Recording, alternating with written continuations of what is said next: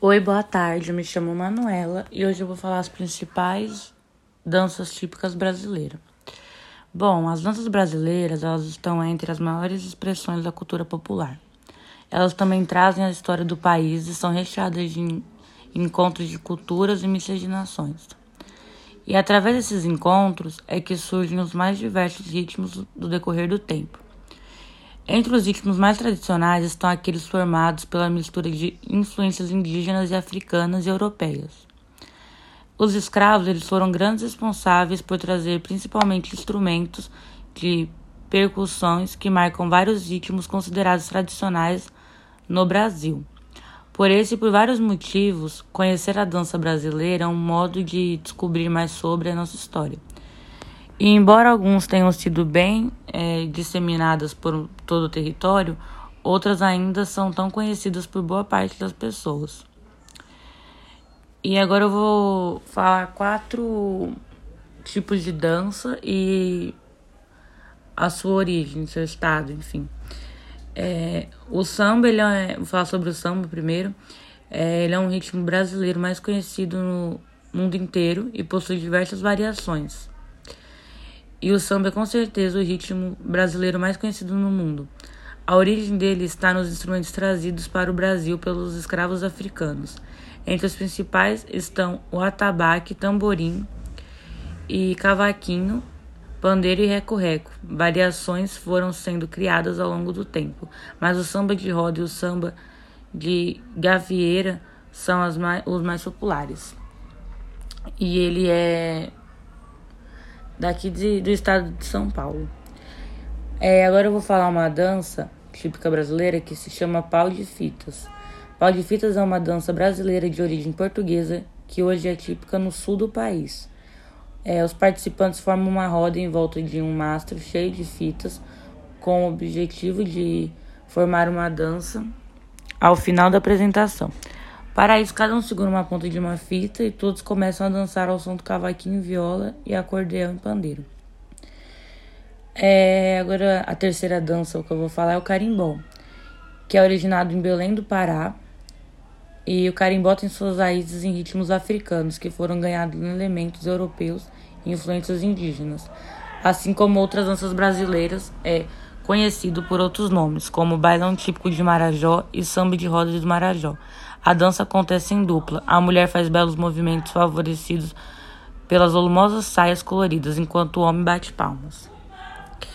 E agora, a última dança que eu vou falar é o frevo. É, principalmente durante o carnaval, o frevo é uma das danças brasileiras mais lembradas. É, ele surgiu no começo do século XX em Pernambuco e foi ganhado, ganhando né, é, outros estados por meio do, de trio elétricos a sombrinha colorida e outras é, roupas com cores vibrantes chamam a atenção junto aos passos que misturados saltos, balete, capoeira e até malabarismos. E agora eu vou falar da origem do MPB, que é a música popular brasileira. Surgiu na década de 60 durante a ditadura militar no Brasil como uma espécie do sucesso à bossa nova. A MPB misturou os ritmos desse gênero musical como movimentos musicais dos centros populares da cultura, da União Nacional dos Estudantes e engajamento folclórico. E eu vou falar um pouco o que pode ser considerado MPB. A sigla, né, deriva da expressão música popular brasileira, como eu já disse e é um gênero musical surgido no Brasil em meados da década de 1960. A MPB surgiu a partir de 1966 na cidade do Rio de Janeiro, com a segunda geração de bossa nova, mas com uma forte influência do folclore brasileiro que já vinha desde 1932.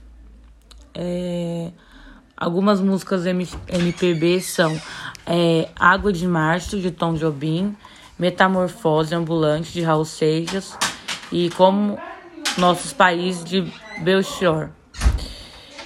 E agora eu vou falar um pouco sobre a tripocália, a tropicália, né? É, A Tropicália, ela, o início dela foi um movimento que surgiu de união de uma série de artistas brasileiros no contexto do Festival da Música Popular Brasileira, prometidos pela TV Record em São Paulo, TV Globo no Rio de Janeiro, e que formaram é, o movimento musical mais influente e original dos países após, é, após a Bossa Nova, como eu vinha, acabei de falar aqui, né? E isso surgiu através de um artista que se representava nessas redes, né? E a Tropicália recebeu esse nome como influência do movimento antropofágico de Oswald de Andrade, a partir de uma obra de Hélio Oitica. E o principal objetivo de, desse movimento tropicalista era exatamente este: era arejar a etilícita e nacionalista cena cultural brasileira, tornando nossa música mais universal e próxima dos jovens. O nome surgiu em um texto do crítico Nelson Mota, que se inspirou na obra Tropicália do artista plástico Hélio Oiticica. E foi isso. Tchau.